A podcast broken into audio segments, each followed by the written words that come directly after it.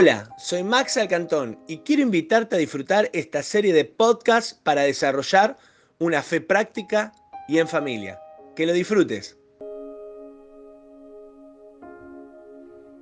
Y hoy nos vamos a meter en algo fabuloso, en los milagros de Jesús. ¿A cuánto le gustan los milagros? Gloria a Dios, porque Dios hace milagros. Hace, hizo y hará milagros por siempre. ¿Cómo los hará? A su manera. Él va a determinar la forma en que los hace. Un milagro es algo sobrenatural. Un milagro es algo que rompe el tiempo cronológico y mete el tiempo de Dios en nuestra vida. Lo que antes no pasaba, empieza a pasar. Nosotros tenemos por milagro que el mudo empiece a hablar, el ciego empiece a ver, el paralítico se levante, y eso está muy bien, que haya sanidades, y eso está muy bien. Pero milagro es que lo que no pasaba empiece a pasar. No tenías trabajo, salís de acá con una palabra y al otro día en la semana o antes que termine el mes, te llaman, te eligen. Te estabas llevando mal en tu casa y una gloria de paz empieza a inundar tu hogar. Tus hijos no te hacían caso, estaban como locos, rebeldes, pero la gloria del Señor que acompaña tu vida hace algo sobrenatural en tu casa. Eso es un milagro. Amén. Estamos listos y hoy nos vamos a meter en el primer milagro Jesús, que ¿sabe dónde fue? En una pachanga, en una fiesta. Porque a Dios le gusta la fiesta. Cuando hay, había una canción que dice, eh, el cristiano no está amargado. Cuando vos ves un cristiano amargado, chequeame el que está al lado, imagínate, ¿no? Con los ojos, sacalo porque no se puede sacar el barbijo. Si está amargado, le falta la presencia. Así que hoy vamos a ver el primer milagro de Jesús y vamos a ir estudiándolo de manera cronológica. Es muy difícil lo que vamos a estudiar hoy, no hoy, sino a lo largo de esta semana, porque vos agarrás la Biblia y lees milagros, pero no sabemos en qué orden están, así que los vamos a ver de manera cronológica, como fueron sucediendo, porque Dios tuvo un plan y lo ejecutó paso a paso, y de cada uno de esos milagros vamos a aprender cosas extraordinarias de la presencia de Dios y de cómo Dios se mueve en nuestra vida. Amén. ¿Estamos listos? Gloria a Dios. Juan 2, del 1 al 4. Ahí lo vas a tener en pantalla. Está en la versión NBI. Anotá y después lo lees en tu casa. Al tercer día se celebró una boda en Caná de Galilea. Y la madre de Jesús se encontraba allí. También había sido invitado a la boda Jesús y sus discípulos. Cuando el vino se acabó, Ahí parece que estaban algunos de los líderes, los pastores en la fiesta. La madre de Jesús le dijo, ya no tienen vino. Mujer, eso que tiene que ver conmigo, respondió Jesús. Todavía no ha llegado mi hora. Una boda es símbolo de unión y de gozo. Y cada vez que la presencia de Dios viene a nuestra vida, cada vez que nuestro espíritu se une con el de Cristo, el gozo y la alegría brotan. Nos sentimos bien. ¿Te pasó venir a una reunión o salir de un equipo soy que viniste medio bajoñado, medio así pachucho y saliste energizado? ¿Te pasó? Porque la presencia de Dios te vitaliza, te llena de vida. Vos, si viniste a una reunión y no salís lleno de vida, si viniste enojado y no salís lleno de gozo, si viniste triste y no saliste en victoria, es que estuviste acá, pero tu espíritu no estuvo acá. Decir, ah, tenés que estar atento, porque Dios te habla minuto a minuto, segundo a segundo, en todas las reuniones, en todos los equipos, Dios te está hablando. Por eso cuando vos venís acá, Vos podés escucharme a mí y si me escuchás a mí te vas a ir igual que como viniste.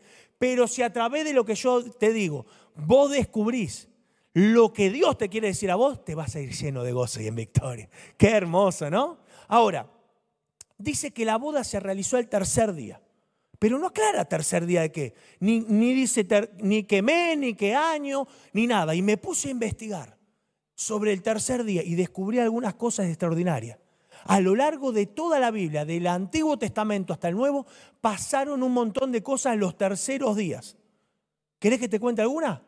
En el tercer día que Dios creó el mundo, salió la vegetación del suelo, como por arte de magia. Empezó a haber semillas, los árboles crecían, las flores salían. ¿Y sabés qué pasa si se acaba la vegetación en el mundo? Nos morimos. La vegetación es símbolo de vida y renuevo. Cuando dejaron las varas para ver quién iba a ser el sacerdote, la vara de Aarón reverdeció, volvió a tener vida. Al tercer día, Abraham iba a sacrificar a Isaac y al tercer día estaba cabizbajo porque tenía que sacrificar a su hijo, lo más preciado. Iba caminando mirando el suelo, pero el tercer día miró y vio un monte, el monte donde iba a sacrificar a su hijo. Pero en ese mismo monte Dios le dio provisión para sustituir a su hijo por un cabrito. Y al tercer día de muchas historias, Dios apareció con poder y el pueblo de Israel ganaba batallas. Y al tercer día Jesús resucitó entre los muertos. ¿Y sabes qué simboliza el tercer día? Que cuando la presencia de Dios viene a tu vida, llegó tu tercer día. Llegó vida nueva, llegó victoria, llegó abundancia y que todas las cosas que estaban muertas en tu vida empiezan a cobrar vida. El matrimonio que se había caído empieza a resucitar. La falta de trabajo empieza a mermar y empieza a venir abundancia, abundancia a tu vida. Lo que no pasaba empieza a pasar porque la presencia de Dios donde se encuentra, la gloria de Dios se hace notar. Amén. Santo Señor. Qué impresionante esto, ¿no? La presencia de Dios en nuestra vida está anunciando nuestro tercer día. Victoria, vida nueva, gozo. Yo, eh, eh, desde que estoy estudiando la vida de Jesús, solo como Él se movía, hay cosas que me impresionan. ¿Vos sabés que Jesús tenía una reunión como esta y no había música? No necesitaba ambientación. Él venía y ¡puf! Había gloria, porque Él era la gloria y sabes que Cristo vive en tu vida, o sea que la gloria misma está en vos. Cuando vos entras a un lugar, vos no necesitas ni música ni nada, ya la gloria entra con vos. Por eso vos no te preocupes por los recursos que faltan. Vos preocupate si Cristo está en tu vida. Qué impresionante. Vos sabés que Jesús estaba hablando y ni siquiera predicaba como yo. Porque a veces predicamos y, la gente cree que los predicadores y nosotros los predicadores a veces para que la gente aplauda. Y vos tenés que aplaudir si el Espíritu te lo muestra. Porque vos viste que ya estamos medio chipeados, ¿no? Como que si el que está predicando levanta un poquito la voz, ¡ah! Amén. No entendimos nada, un cuerno, pero aplaudimos igual, amén, gloria a Dios, aleluya, y seguimos igual. No, el Espíritu te tiene que mostrar. Si lo aplaudís, si no lo aplaudís, no tenés que hacer nada. Si querés zapatear, si decís lo tomo en mi espíritu. Impresionante, ¿no? Jesús se sentaba ahí acá, este tipo en el barrio. ¿Cómo anda con los muchachos? ¿Bien? Vamos a charlar. Se sentaba así, charlaba. Y la gente, ¡ah! y dice que se maravillaban. Vos cuando ves la presencia de Dios te tenés que maravillar. Si vos estás así, muy lindo esto, sí, lo de Canaán ya lo escuché, la boda, el gozo. No estás maravillado. Por eso Jesús dijo, sean como niños, no sean niños, porque el niño es inmaduro. Pero el que es como niño es maduro en el espíritu, porque el maduro en el espíritu siempre hace sombra. Siempre busca las buenas nuevas. Canta esta canción, necesito más de ti. Renueva mi vida, Señor, pero la renové ayer, pero hoy también, Señor, porque sus misericordias, no dice su misericordia, sus misericordias son nuevas cada mañana. Y Dios va, ¿sabes qué va a hacer con vos y conmigo? Y ya lo está haciendo en este momento está renovando su misericordia. Te está dando una palabra nueva, fresca a vos, un maná, un maná escondido. Amén. Ahora, Jesús dice acá que fue invitado a la fiesta. No es que cayó de prepo. Alaba para alguno. Hola, caí a comer. Uh, este no vacía la ladera. Viste que hay gente que te cae y te quiere matar, es decir, te arruinó la economía ese día que cayó. Y no avisa encima. Pero Jesús fue invitado. Fue invitado él con doce. Por eso se acabó el vino. Estaba Oscar, Michelle, ahí Angie. Lo habían llevado Esteban también. Fue un terrible esa fiesta. Dijo, no hay, se, se acabó el vino. Pero estaba invitado Jesús. ¿Y sabés qué te enseña eso? Vos la tenés que invitar a la presencia de Dios a tu vida. Vos cuando venís acá no te tenés que quedar callado. Amén. necesito más de ti. No, le tenés que decir, Señor, yo te invito a mi vida. Vos sabés que una boda es un momento trascendental en la vida de dos personas. Para el novio y la novia es algo glorioso. Es más, en el antiguo Israel, al novio y a la novia lo llamaban reyes, el rey y la reina, y su palabra era la ley.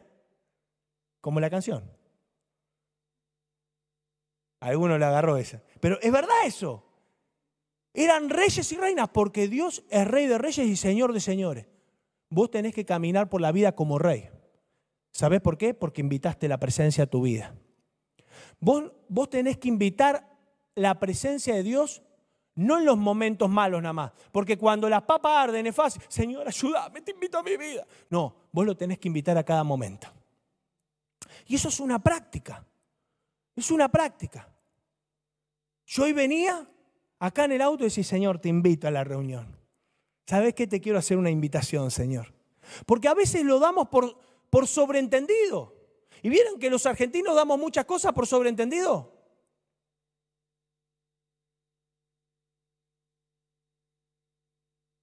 Claro, ¿ves? Pero que no entiende lo que es un cortado. ¿Tenés hora? Sí. Damos por sobreentendido.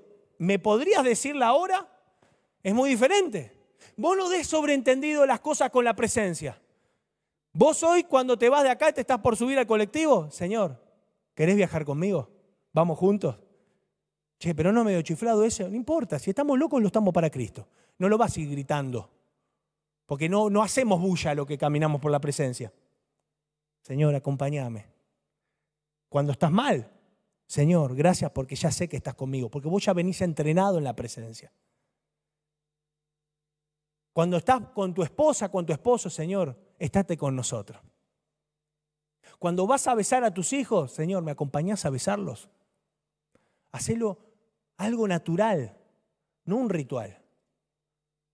Cuando está por entrar a tu jefe, a hablar con tu jefe, decirle, Señor, entremos juntos, que tu sabiduría me acompañe. Yo tuve un problema esta semana. Y le dije, Señor, me acompañas, te invito a este problema. Estoy preocupado, estoy enojado con esta situación, me tiene mal. Dame tu sabiduría.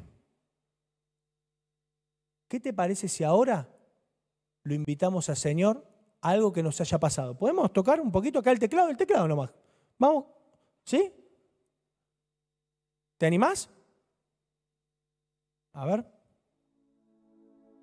Cerra tus ojos. Invítalo al Señor. Si estás preocupado, háblale como un amigo, así como estamos hablando acá, estamos entre amigos acá. Él es tu mejor amigo.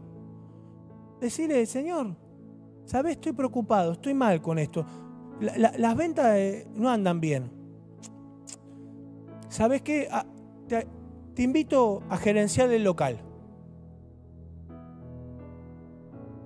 O capaz que estás contento porque antes de venir acá te dieron una buena noticia.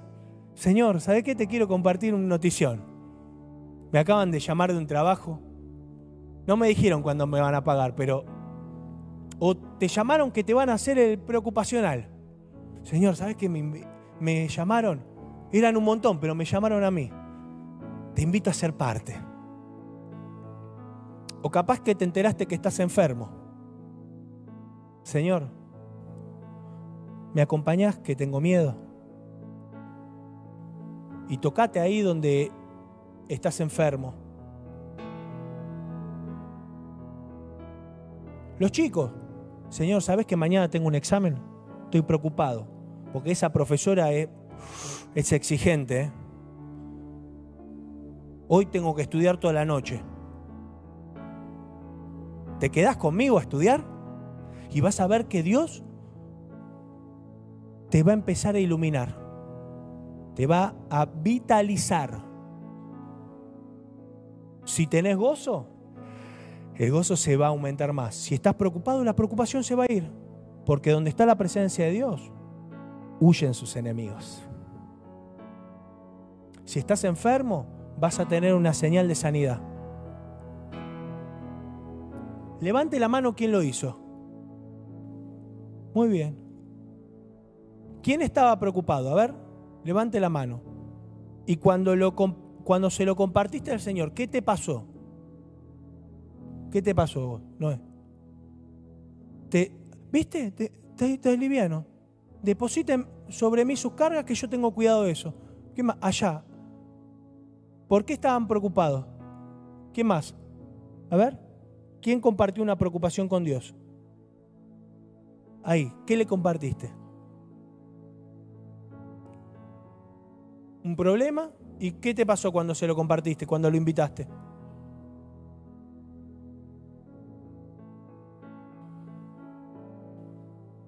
Empezó a funcionar.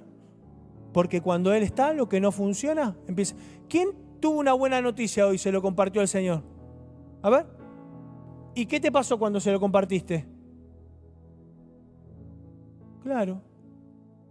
Porque una cosa es alegría, la alegría es momentánea, pero el gozo es eterno. Amén. Qué lindo. Gracias. Ahora, Jesús fue invitado a la boda y el vino se acabó. Y dicen los rabinos que la falta de vino en una boda era falta de gozo y de alegría. Pero también era un signo de humillación para el novio y la novia. Vos imagínate eso, armaste una fiesta, es tu casamiento. Y viene uno y dice, ¿puede ser un, un poquito más de chisito? No, se los comió Leo Piri, no hay más. ¿Un poco más de champán? No, pasa que Ale vino temprano, ¿viste? Y se tomó todo. ¿Quedó algo de torta? Me gustaría ofrecerte. Pasa que Leo y Yael, ¿viste? Cayeron con la nena temprano y se morfaron todo.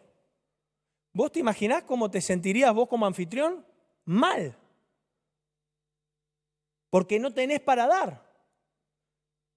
Y en el antiguo Medio Oriente, la hospitalidad era una ley sagrada. No tener era una humillación no solo para el novio, sino para toda la familia. Además, los casamientos duraban varios días. ¿Y sabes qué pasó? Jesús hizo un milagro. ¿Y sabes qué símbolo? De que Dios nunca te va a dejar caer de su gracia. Jesús hizo un milagro. Faltaba. Pero si no estaba invitado no pudo haber hecho nada. Vos lo tenés que invitar al Señor a tu vida. Y va a haber cosas que van a pasar a lo largo de tu caminar, porque la vida es así, pasan imprevistos. Pero Dios no te va a dejar caer en vergüenza. Él te va a cubrir con su gracia, su favor y su amor. Va a venir la cliente y vos decís, ay, no me anda la máquina. Y le dije que iba a estar y que, Señor, vene a esta situación. Y empieza a andar la máquina. Ay, me confundí con el pedido, en vez de mandárselo acá, se lo manda. Y algo va a pasar y se va a arreglar. Ay, me olvidé de me olvidé de mandar el mail, me va a matar mi jefe. Y ese día tu jefe se enfermó y no fue y no te pide nada. Pero declaramos que está sano. Amén, ¿no? Cristo te cubre con su amor y con su gracia. Como el Padre que vino el Hijo pródigo. ¿Y qué hizo? Lo abrazó. Cada vez que vayas corriendo a los pies del Padre, Él te va a abrazar con su gracia y su amor corre a sus pies. No corras tras las noticias negativas. Oye, ¿quién vamos a votar? ¿Y quién? No importa. Vos dejaste de tener presidente cuando recibiste a Cristo y empezaste a tener un rey. Mientras que sigas teniendo un presidente vas a vivir preocupado. Pero mientras que recuerdes que tenés un rey que es el rey de la gloria, tu vida jamás va a caer en vergüenza y va a ir en aumento como la luz de la aurora. Amén. Gracias, Señor. Ahora, mira lo que dice Hebreos 4:16. Así que acerquémonos. ¿Quiénes? Todos, acerquémonos, dice, confiadamente al trono de la... La gracia es un trono. ¿Y sabes qué simboliza eso? Que Él es el rey de la gracia también. al trono de la gracia para recibir misericordia y hallar qué? Hallar la gracia. No solo la gracia es un trono, sino que Cristo mismo es la gracia. Para hallar la gracia que nos ayude en el momento que más lo necesitamos.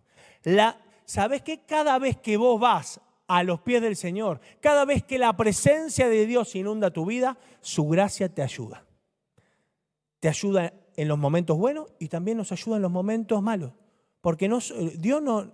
Eh, Dios no es una ambulancia ¿eh? que anda con una sirena acá, que cada vez que tenés un problema lo tenés que buscar.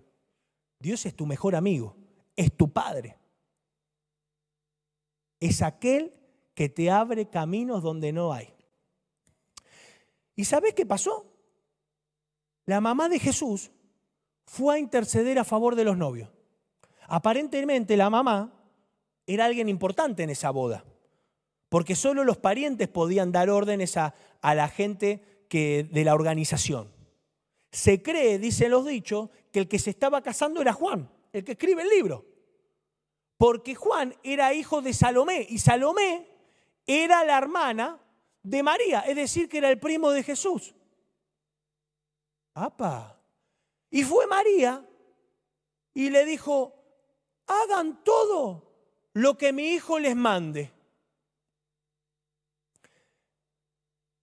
Hay personas por las cuales vos y yo vamos a tener que interceder. Los novios ni se enteraron, ni se enteraron que faltó el vino. Jamás se dieron cuenta, porque hubo una María que intercedió por ellos. Y vos y yo, Dios va a poner gente en nuestro espíritu, en nuestro corazón, para que intercedamos. No lo vamos a contar. No le vamos a decir, che, ¿sabes que estuve intercediendo por vos? Y sí, viste tengo el ministerio de la oración. No, porque lo importante es que Dios ahí te pidió ayuda a vos para ir a ayudarlo a ellos. ¡Qué lindo! Ella intercedió y le dijo, hagan todo lo que, que mi hijo les diga que hagan. Y Jesús le dijo, mujer, le dijo, mujer, ¿Eso qué tiene que ver conmigo? respondió Jesús. Todavía no llegó mi hora. Parece brusco, ¿no?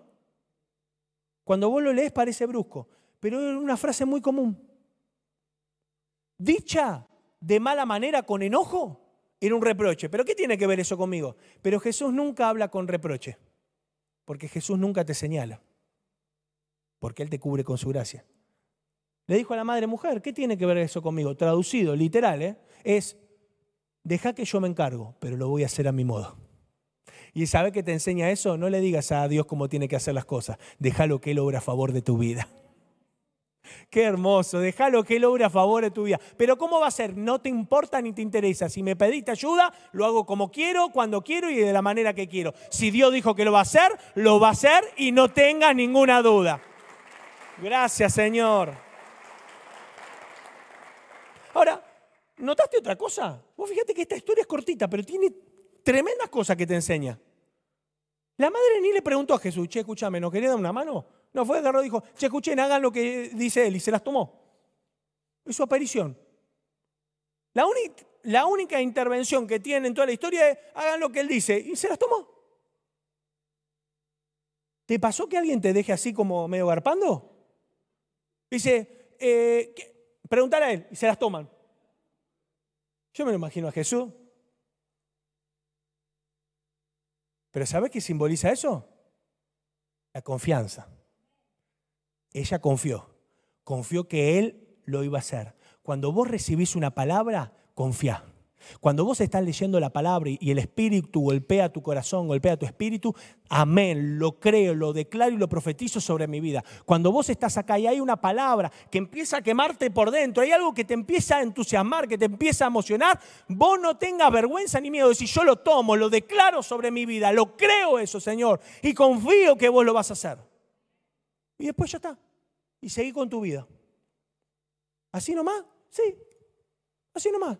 Capaz que estás acá en la adoración y se te viene, estás cantando y se te viene una palabra en tu espíritu, lo creo, Señor, y seguí cantando. Porque nuestra relación espiritual con Dios tiene que ser lo más natural posible. No terrenal, natural. No forzado, nada. Qué lindo, ¿no? Saber eso. Mañana vas a estar trabajando, haciendo lo que vos haces todos los días. Y de repente Dios te va a hablar a tu espíritu. Señor, lo creo y lo declaro. Confío en tu palabra y lo voy a ver materializado en mi vida en poco tiempo. Y seguí como si nada. Capaz que, no sé, vendes café. Lo creo, lo declaro y lo voy a ver materializado en mi vida. Café, café. Si la gente te ve va a pensar que estás chiflado. Pero no importa. Cristo lo va a hacer.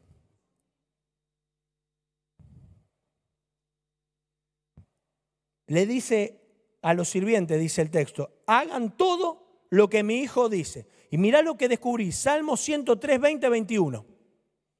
Alaben al Señor, ustedes sus ángeles, paladines que ejecutan su palabra y obedezcan y, y obedecen su mandato.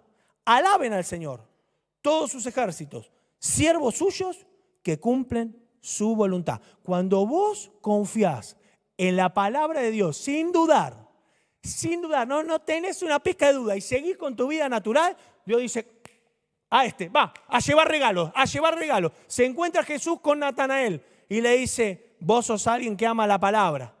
dice, ay, Señor, vos sos el Cristo. Esa era una pavada, porque todos los tipos leían bajo la higuera la palabra, todos los israelitas. dice, antes de que te vi abajo de la higuera leyendo la palabra. Dice, te sorprendiste con esto, ¡Oh! te vas a sorprender más todavía. Vas a ver al Hijo del Hombre como una escalera y los ángeles subir y bajar trayendo bendiciones. Cuando vos confías vas a ver al mismo Dios y a sus ángeles trayéndote la bendición que vos necesitas. Quédate tranquilo, quédate haciendo la plancha así, que si confías de corazón vas a ver materializado todos los milagros que estás necesitando. Desde la sanidad hasta la prosperidad. Desde tu matrimonio bendecido hasta ese hijo que todavía no está en este lugar. Amén. Gloria al Señor. Grítame bien fuerte, yo confío en Dios. Escribime ahí en internet, mi vida la confío a Él. Gracias Señor. Ahora, pasó algo impresionante. La madre lo dejó garpando a Jesús los mira a los tipos, porque vos imaginate esta escena. La mamá dice, hagan todo lo que él manda. Y se fue la madre, siguió con la pachanga. Tipo paró a eso nomás. No hay vino. Hagan lo que él dice. Agárrense de la mano. Y siguió la vieja. Y Jesús quedó así, con un sanguchito a la mitad. Dijo, esta vieja. Y en la otra mano tenía el vino que le quedaba a él. Y se quedó así. Dijo, escuchen, ¿ven esas, esos seis jarrones? Llénenlos de agua. Eran seis jarrones que cabían hasta 100 litros de agua. Llénenlo hasta el tope. Los tipos no entendían nada, porque eso era para que la gente se purifique. El rito de purificación es que la gente venía, escuchate esto, se lavaba las manos, se lavaba los pies, en esos cosos. Era agua sucia. Y dice, llénenlo. Imagínate los sirvientes. Este se tomó todo el vino. Vamos. Y empezaron a llenar. 600 litros, ¿eh?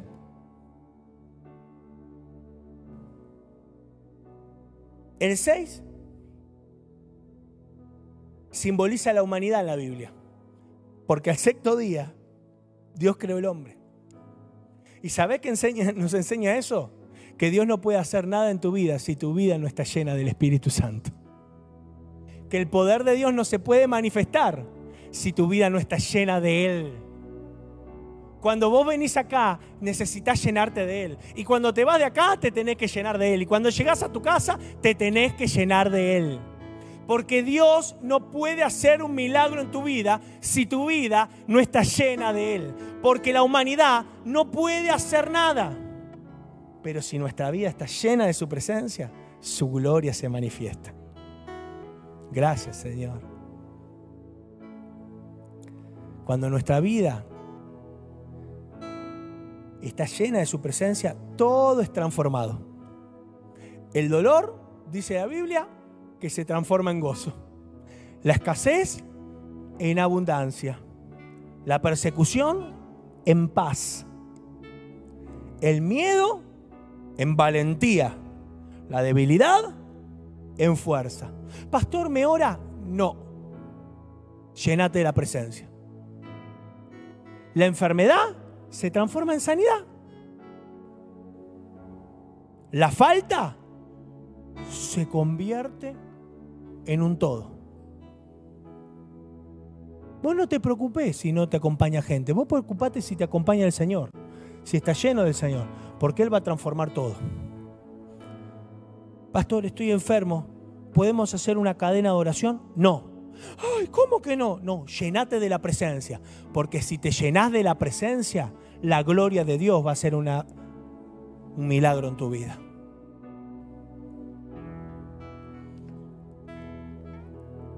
Ponete de pie. Ahora Jesús pidió, llenaron el agua y le dicen, ¿te acordás que estaba sucia el agua, no? Le dice a los tipos, agarren un poco y llévenselo al maestro Sala, al maitre. El maitre es el que organiza a los meseros, el que prueba el vino, como una especie de sommelier y también de organizador de los que están sirviendo, es como el jefe de los sirvientes. Imagínate esos pibes, ¿no? Llevando el agua así, dije, no van a matar acá. Le estoy dando de. Le estoy dando de tomar la pata sucia de. Uy, encima este que bailó ocho horas ahí. Con qué susto iba ese tipo. Dice, Señor, le queremos traer a probar un poquito del vino. Y el encargado del vino, del banquete,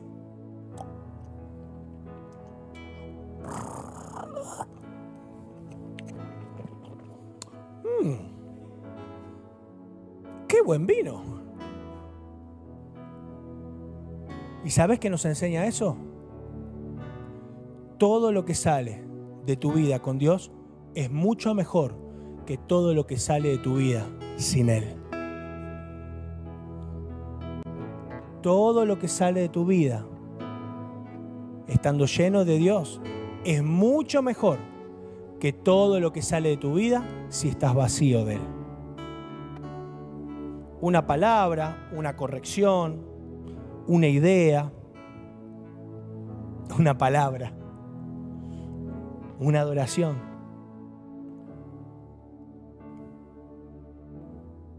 llenate de él. ¿Y sabes qué dijo el, el maestro Sala? Dijo que lo llamó, lo llamó al novio. Les escuchame una cosa. Todos sirven primero el vino más barato.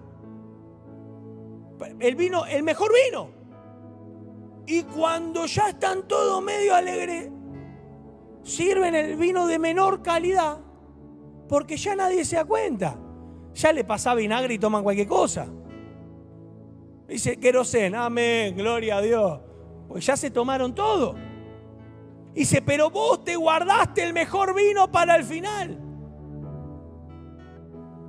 ¿Sabe qué significa eso? No le dijo, sos un salame. No le dijo, porque hay gente que piensa eso, que lo estaba retando. No, le estaba diciendo, vos sos un muy buen tipo honraste a la gente con un buen vino y ahora trajiste uno mejor. ¿Sabes lo que hace Dios cuando está en tu vida? Te lleva de gloria en gloria, de poder en poder. Vos no tengas miedo por la situación que estás pasando, porque lo que estaba pasando, Dios lo que hizo fue bueno, pero va a ser algo tan grande en tu vida cada vez que te llenes de la presencia, que va a ser tan bueno que la gente va a decir, wow, qué impresionante. Lo primero que hizo Jesús, el porque termina la historia diciendo, ¿y esta? ¿O este fue el primer milagro, la primera señal que Jesús hizo de su ministerio? ¿Y sabes qué fue lo último que hizo? de su ministerio antes de ir a la cruz, lo primero fue ir a una fiesta. Y lo último se fue a una cena. Se sentó con los amigos, muchachos, destapen el vinito.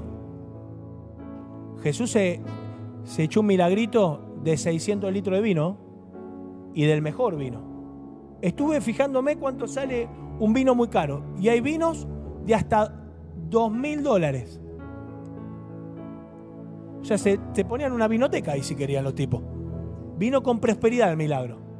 Y escucha lo último que hizo Jesús. Tomó vino con sus amigos y le dijo, esta es mi sangre que por ustedes doy. ¿Y sabes qué simboliza eso? Que desde el principio hasta el fin, Él estará en nuestra vida con gozo, con amor, bendición y prosperidad. No te dejaré ni te desampararé. Cuando algo no está funcionando en tu vida, acordate esta palabra. No te dejaré ni te desampararé. Yo soy tu Señor. Y en ese momento, ¿qué tenés que hacer? Decirle, Señor, yo lo creo, lo confío, no sé cómo lo vas a hacer, pero lo vas a hacer. Y seguí con tu vida porque pronto el milagro está llegando. Amén. Padre, te damos gracias en esta noche, porque nuestra vida a tu lado es una fiesta. Señor, llenanos de tu presencia. Te invitamos, Señor, a cada momento de nuestra vida. Hoy, en este momento preciso, te invitamos, Señor, porque queremos caminar con vos y con tu presencia a donde vayamos. Pero, Señor, no te vayas, porque todos los días te vamos a invitar para que tu gloria se manifieste en nosotros y en toda nuestra familia, desde el principio hasta el fin. En el nombre de Jesús, amén y amén.